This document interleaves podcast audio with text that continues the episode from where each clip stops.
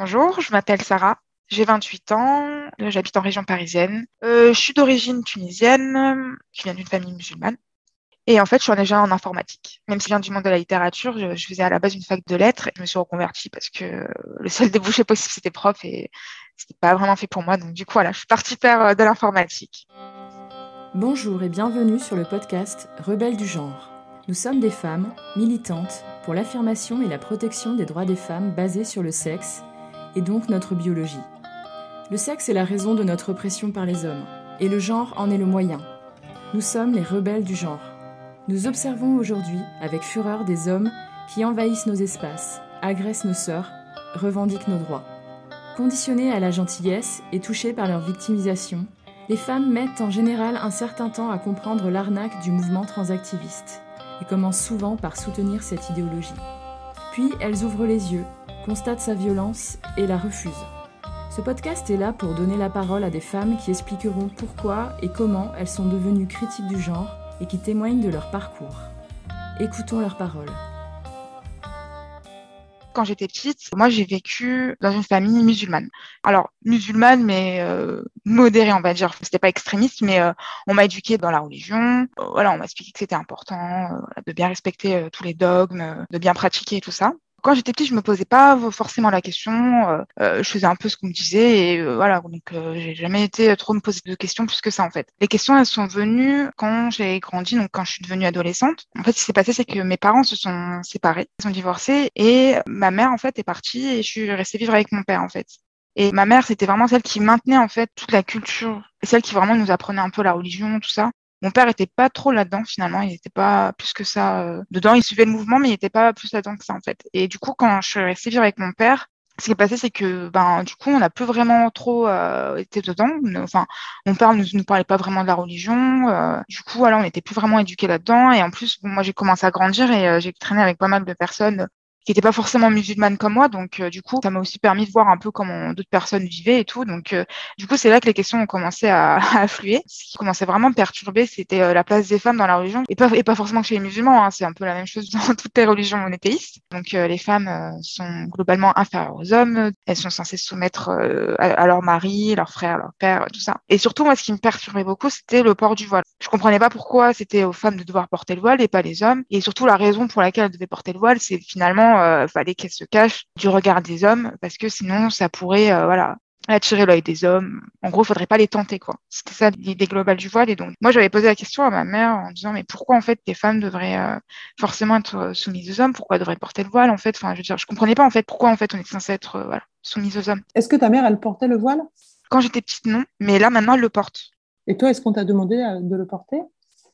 Non, non, non, on m'a jamais demandé. Enfin, ma mère, elle voulait, euh, m'a toujours dit qu'elle aimerait bien que je porte le voile, mais moi, euh, j'ai toujours été euh, claire sur le sujet que je n'ai jamais voulu. Hein. donc, même quand j'étais petite et que je me posais pas plus de questions que ça, je m'étais jamais imaginé porter. Donc, elle respecte. Hein, elle n'a pas plus à me forcer. Elle me forcera jamais à porter le voile ni rien. C'est juste que dans son idéal, elle aimerait bien que je le fasse, quoi. Mais je le ferai pas. Et donc, du coup, ma mère, en fait, à chaque fois qu'elle me répondait, c'était toujours, faut pas chercher à comprendre, c'est comme ça, c'est la religion. Euh, voilà, c'est un peu blasphématoire de poser ce genre de questions.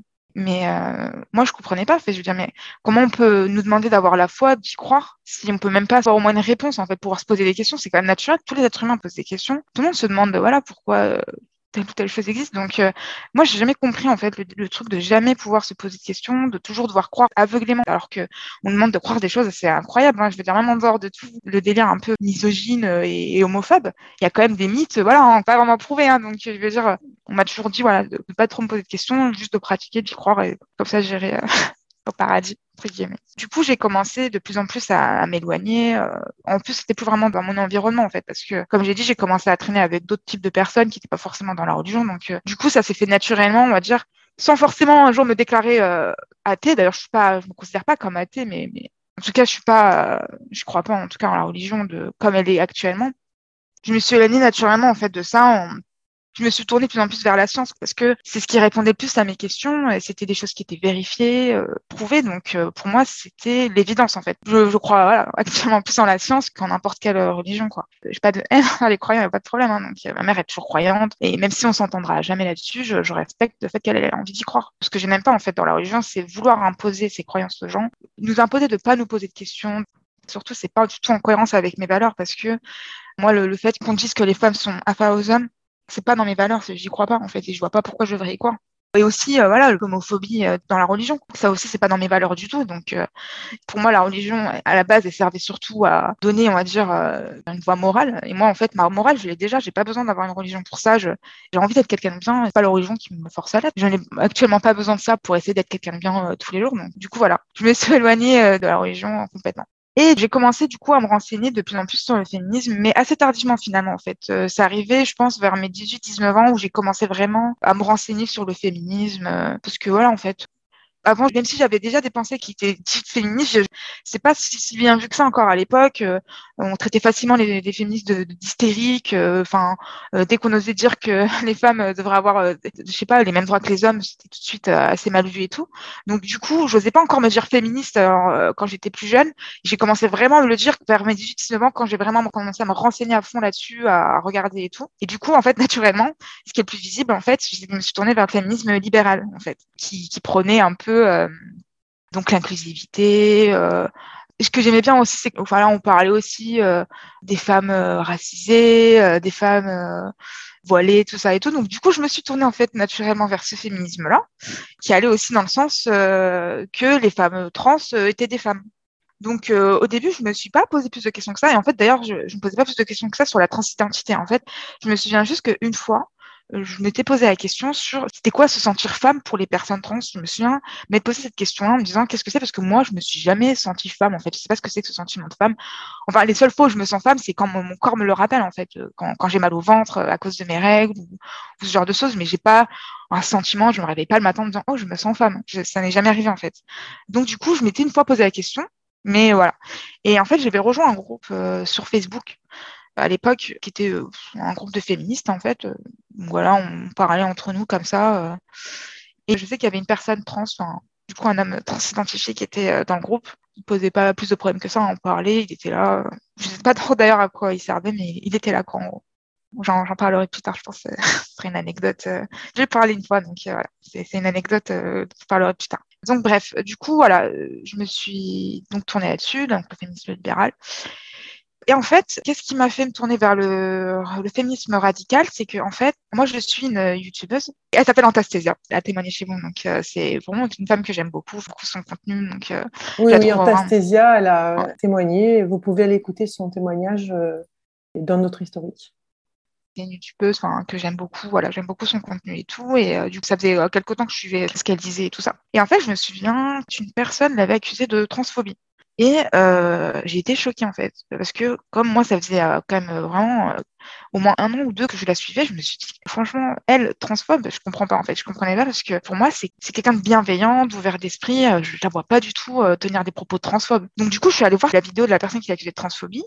je sais qu'elle disait que le fait que les personnes trans puissent entrer dans les milieux qui étaient en unicité pour les femmes, c'était pas forcément justifié. Et qu'il n'y avait pas de raison qu'un homme transidentifié veuille absolument euh, rentrer dans les associations pour femmes, être euh, dans les catégories pour femmes, dans le sport, tout ça. Donc, euh, elle disait que c'était transphobe parce que, en fait, dans le sport, les femmes trans n'avaient pas autant de taux d'hormones que des femmes normales, qu'il n'y avait pas d'inégalité, tout ça. Donc, voilà, que par exemple, c'est normal qu'une femme trans, enfin, homme transidentifié, veuille entrer dans les associations pour femmes parce que c'est normal qu'elle veuille se renseigner, elle se sent femme, donc elle a envie de se renseigner sur les discriminations faites aux femmes, tout ça, ce genre de choses. Donc, euh, moi, j'avais regardé ça en me disant, OK, euh, j'étais là, je fais, ouais, peut-être que c'est peut-être transphobe de dire ça, je sais pas, en fait. Du coup, j'ai regardé la vidéo en réponse d'Antastasia qui expliquait par A plus B son point de vue. Et en fait, ça m'a fait comme un déclic parce que je me suis dit, mais en fait, c'est très logique ce qu'elle dit. Tout ce qu'elle dit a du sens pour moi, ça me parle et c'est logique. Il n'y a pas de transphobie là-dedans.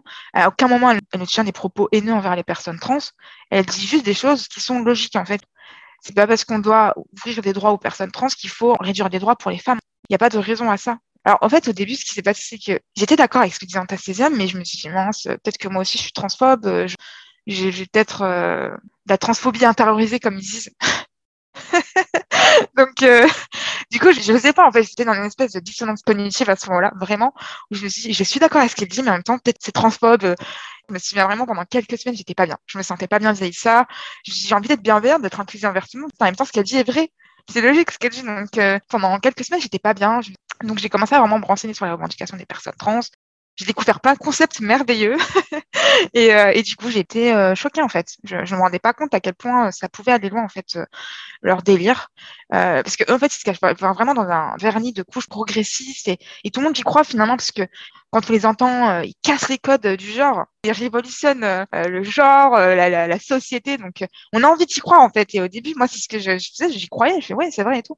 Et finalement, quand on, on va vraiment à l'intérieur de leur truc, tu te rends compte de, de toute l'arnaque du, du, du, délire. Et en fait, c'est là depuis quelques mois que je me revendique officiellement euh, critique du genre, en tout cas, féministe radicale, et je l'assume. Et j'essaie d'en parler avec mes proches. C'est pas évident, mais j'essaye. Et, et du coup, voilà, voilà mon cheminement.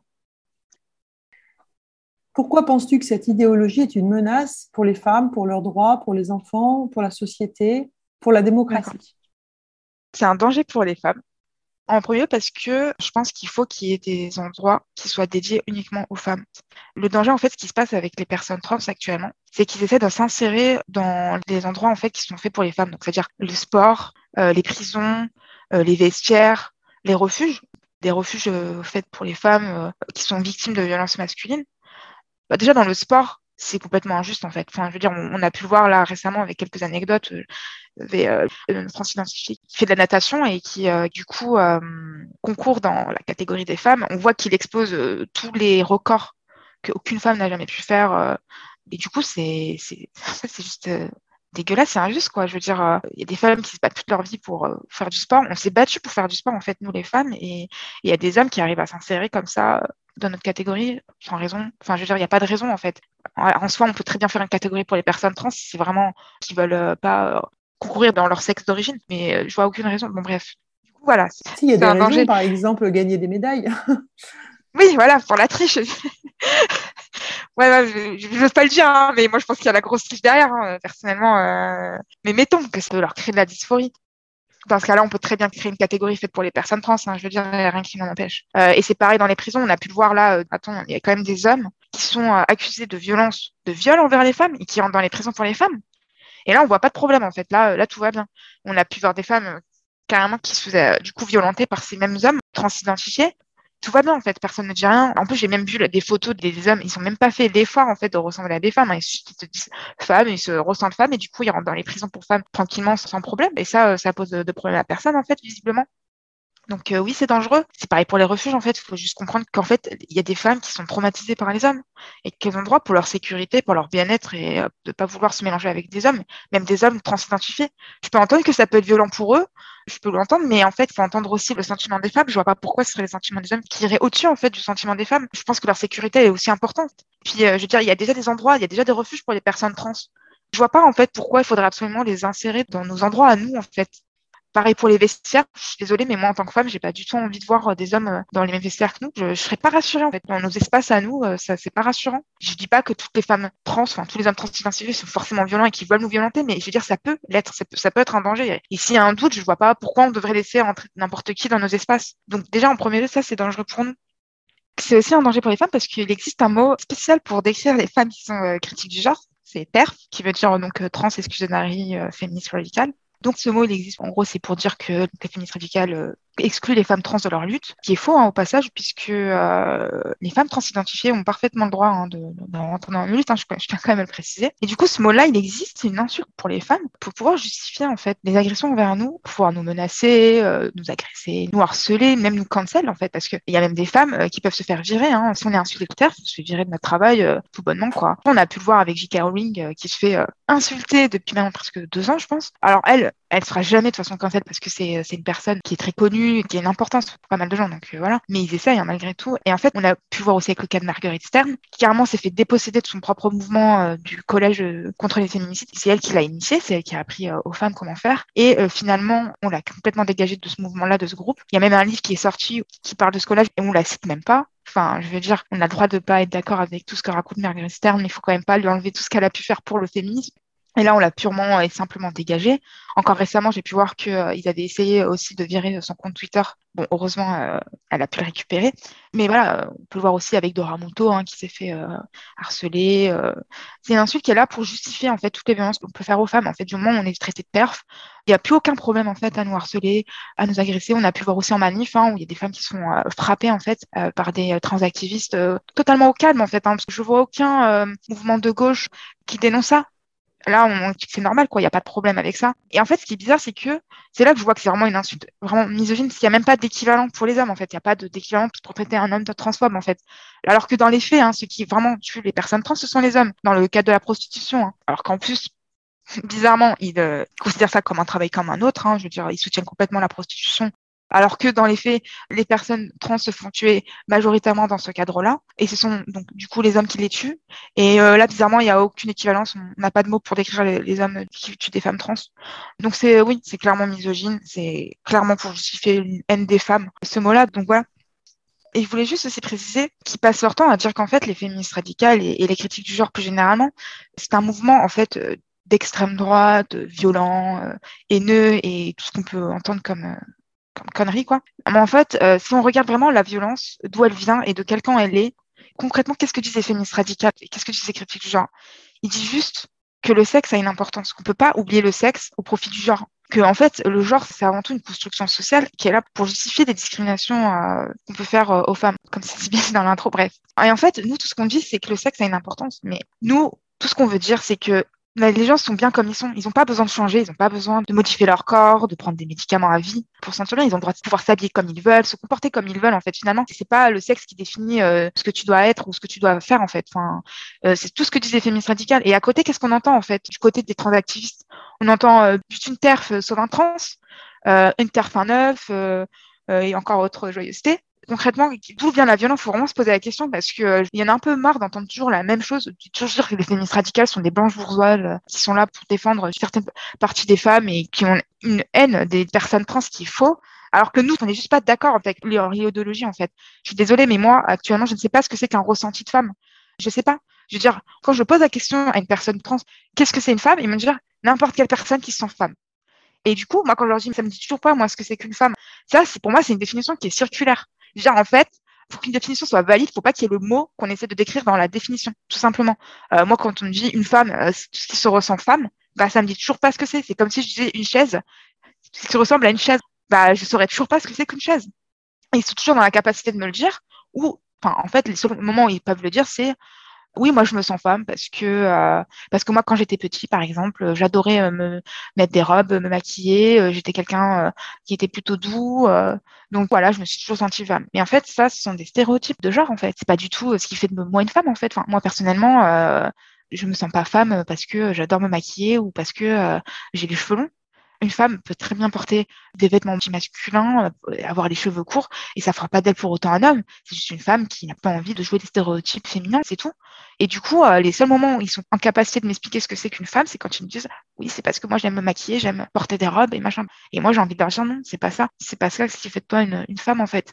Et c'est insultant et c'est sexiste. Je veux dire, on a le droit de le dire en fait. Si je veux faire la comparaison avec le mouvement transracial qui existe, hein, je veux dire, il y a des personnes qui disent se sentir noires, par exemple simplement qu'ils se sentir noirs parce qu'ils aiment la culture afro. Euh, les personnes euh, racisées, à juste titre, disent que c'est raciste. Et c'est normal, en fait. Oui, c'est raciste parce que, en fait, euh, là, ce sont des stéréotypes raciaux qui s'attachent à rien. C'est pas ça qui fait de toi un noir, une personne noire. Mais quand nous, on dit qu'une femme trans, un homme transidentifié sans femme parce qu'il aime les robes et tout, et qu'on dit que ça, c'est sexiste et que c'est une insulte pour les femmes de dire que ça, c'est censé faire de nous des femmes, là, nous, on est traité de transphobes. C'est aux hommes de dire ce que c'est qu'une femme, en fait. Nous, les femmes, on n'a pas le droit de le dire je sais pas, moi, je, suis née femme, je sais ce que c'est que d'être une femme, je sais ce que c'est que d'être discriminée pour être une femme.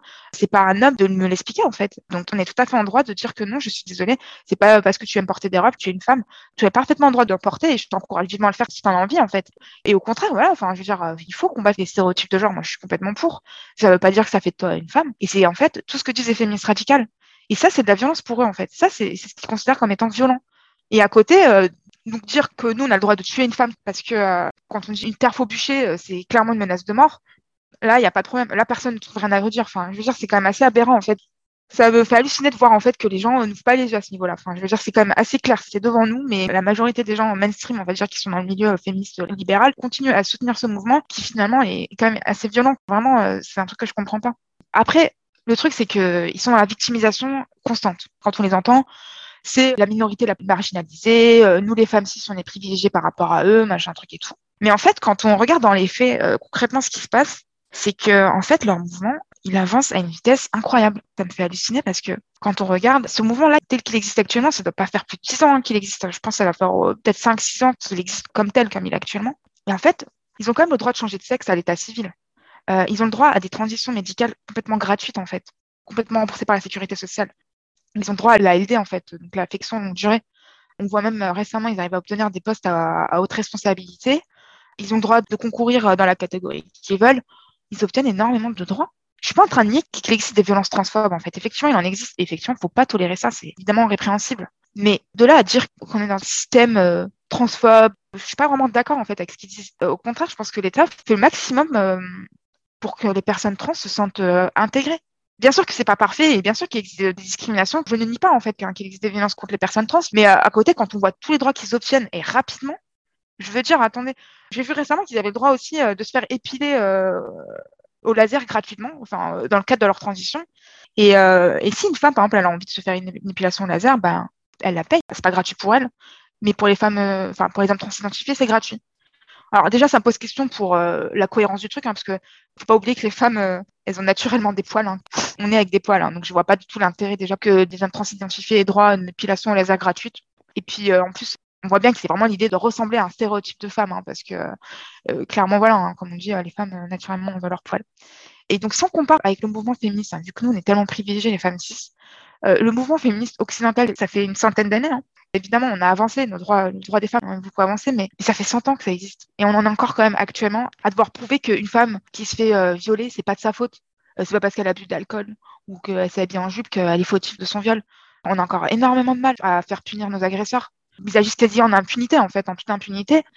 Il y a encore énormément de choses en fait à faire. Euh, et là, je parle vraiment juste en France. Hein, je parle même pas à l'étranger où c'est encore plus catastrophique. Enfin, dans certains pays en tout cas, on a encore énormément de choses à faire pour les droits des femmes actuellement. Et du coup, euh, c'est là que je me dis quand même qu'il y a un truc quoi. Je me pose vraiment la question comment ils font euh, les transactivistes pour avancer aussi rapidement parce qu'ils ont des fonds énormes aussi.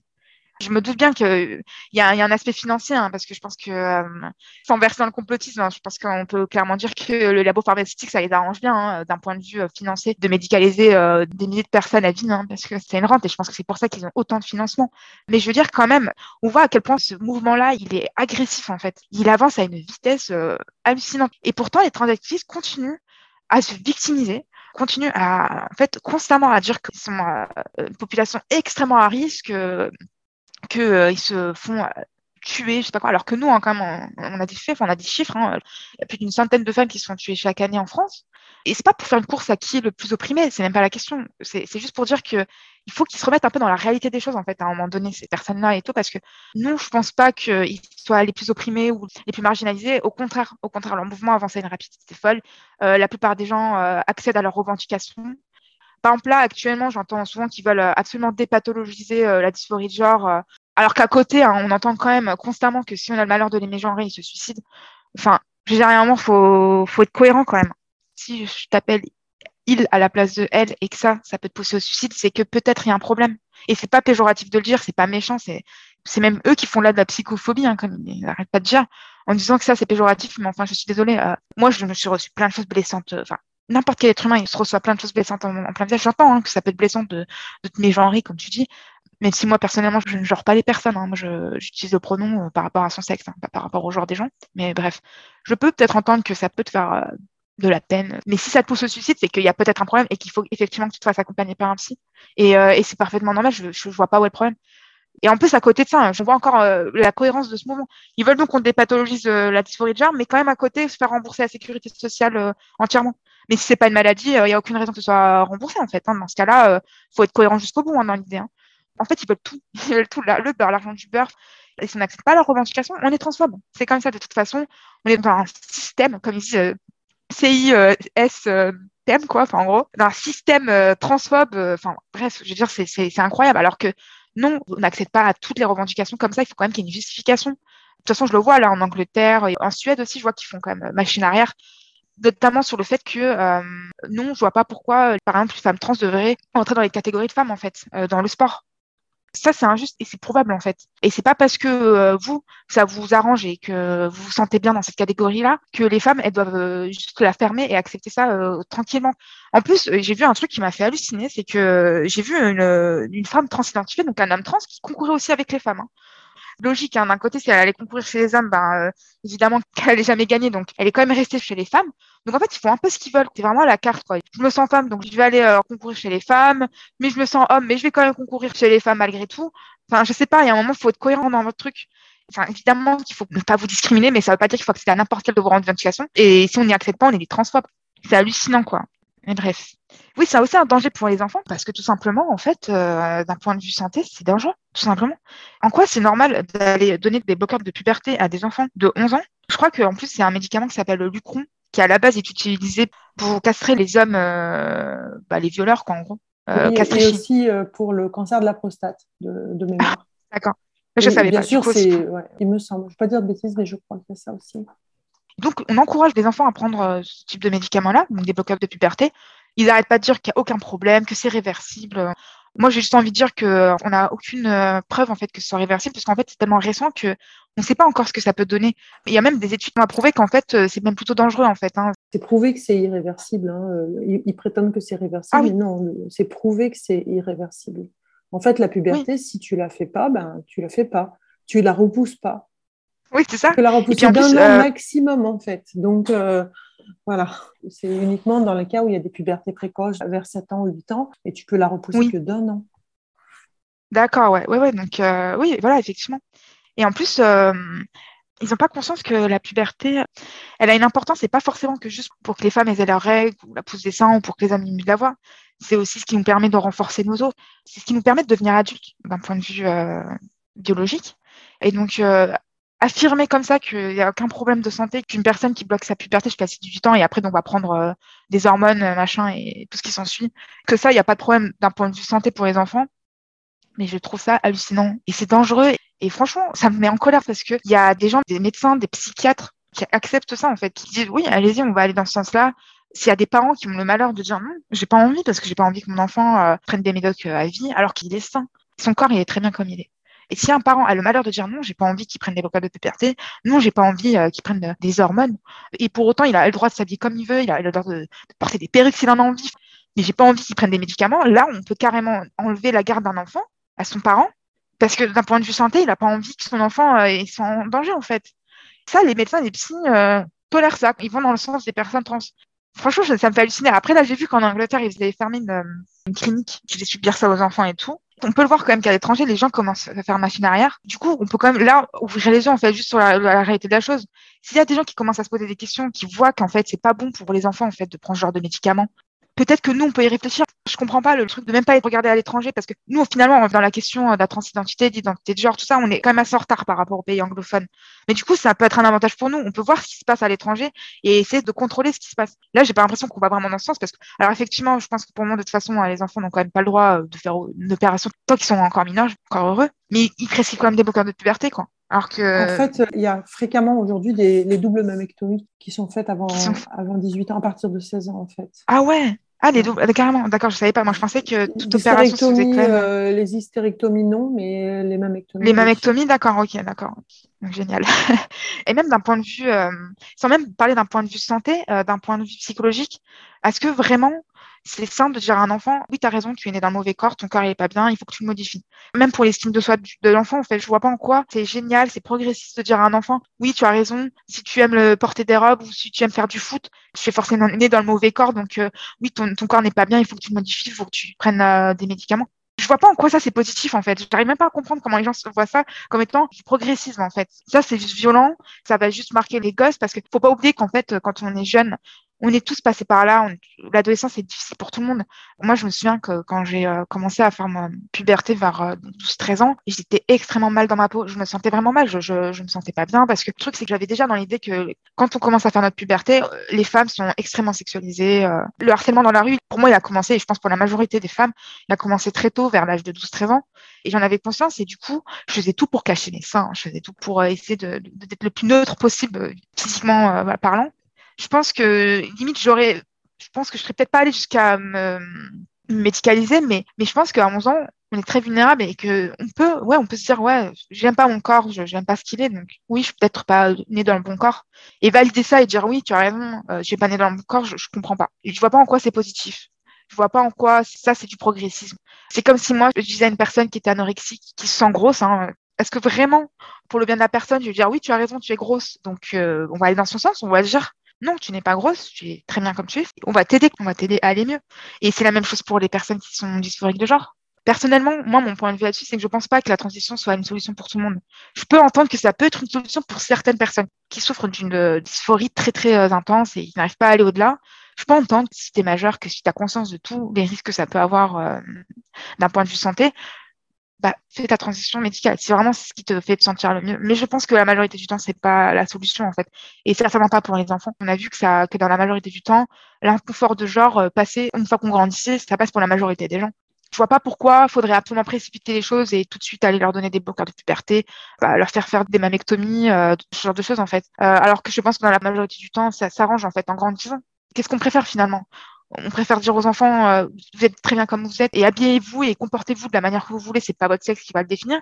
On va dire, euh, vous avez raison, vous êtes né d'un mauvais cœur, donc du coup, on va vous médicaliser en vie euh, alors que vous avez un corps sain. On va carrément vous couper le pénis parce que c'est ça. Hein, c'est un peu creux ce que je dis, mais c'est ce qui se passe. On va vous couper les seins et couper le pénis parce qu'on va vous empêcher de ressentir du plaisir comme n'importe qui, parce que faut pas croire quand on fait une vaginoplastie, comme ils le disent, je le dis entre guillemets, parce que pour moi c'est pas un vagin hein, à, la, à, la, fin, mais bref, quand tu fais une vaginoplastie, et jamais tu retrouveras la même sensation que quand tu avais euh, un pénis. Et c'est la même chose que quand tu te fais construire un néopénis. Et de toute façon, ce ne sera jamais un vagin. Enfin, je veux dire, je, vois pas. Euh, non, ce sera jamais un vagin, ce sera jamais un vrai pénis. Non, je vois pas l'intérêt de faire subir ça à des enfants. Je comprends pas. Je voulais juste dire une dernière chose. C'est aussi beaucoup un danger pour euh, la société parce que finalement, on n'a même pas le droit de poser de questions. Il faut qu'on aille dans leur sens tout le temps c'est purement une logique que moi j'associe à une religion personnellement. Euh, on n'a même pas le droit de poser la question. Et puis finalement, euh, si nous, on ne s'attache pas euh, à des faits réels, des faits matériels, et qu'on s'attache juste au ressenti des gens, où est-ce qu'on va aller comme ça en fait? Je veux dire finalement, si une personne se sent arbre et que elle me dit qu'elle se sent arbre et que moi je dois aller dans son sens. Du coup, je dois aller dans son sens, je vais dire oui, tu fais un arbre. C'est ça qui va se passer en fait. Non, en fait, il faut quand même qu'on s'attache à la réalité des choses, à des choses matérielles qui sont vérifiables, prouvables par des faits, tout simplement. C'est juste euh, logique. Et même pour les personnes trans, je pense que c'est un danger, cette idéologie. Ça ne rend peut-être pas compte, mais, mais par exemple, euh, une femme et un homme ne va pas forcément euh, réagir de la même manière pour une même maladie. Par exemple, une femme qui a une crise cardiaque ne va pas avoir les mêmes symptômes qu'un homme qui a une crise cardiaque. Donc, euh, qu'est-ce qu'on fait dans ces cas-là? Mettons qu'il y a un homme transidentifié qui me dit se sentir femme, qui a une crise cardiaque. Je fais quoi? Je fais semblant que c'est une femme et du coup, euh, comme les symptômes ne correspondent pas à une femme, je vais essayer de chercher une autre cause alors que c'est évident que c'est une crise cardiaque ou je la soigne comme un homme? C'est pour ça qu'il faut quand même qu'on garde cette notion de sexe. Elle est importante malgré tout en fait. Euh, le genre peut pas transcender le sexe. Et c'est pareil d'ailleurs pour la sexualité. Le sexe a une importance en fait une femme qui est lesbienne euh, va vouloir relationner avec une femme biologique, pas une femme qui se, qui se sentir femme. Et c'est pas violent de le dire et c'est pas haineux de dire ça en fait. C'est ça l'homosexualité. On va quand même pas remettre ça en question non plus. Enfin, c'est ce qu'ils sont en train de faire hein, finalement parce que si une femme se dit se sentir femme, une lesbienne doit coucher avec. Enfin, je veux dire, euh, non. Ça s'appelle juste du viol si tu veux faire ça en fait. Si tu veux faire subir ça à une femme, non. Désolée que ça vous dérange. Oui, le sexe a une importance et il faut qu'on garde cette notion-là en fait.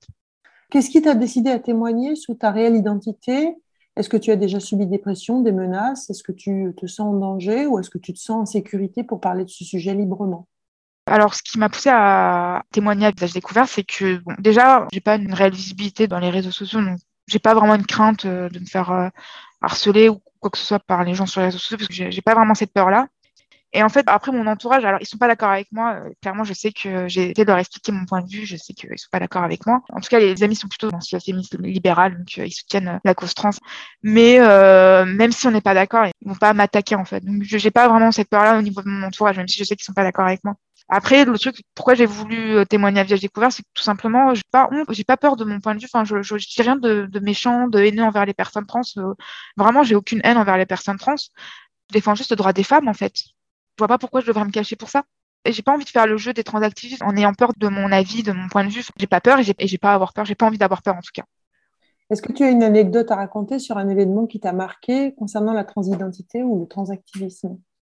Oui, j'en ai deux en fait d'anecdotes. Alors, euh, comme je disais au tout début, euh, je me suis inscrite donc sur Facebook à une page donc féministe, donc qui était féministe libérale, et donc dedans il y avait une personne euh, trans qui disait donc femme.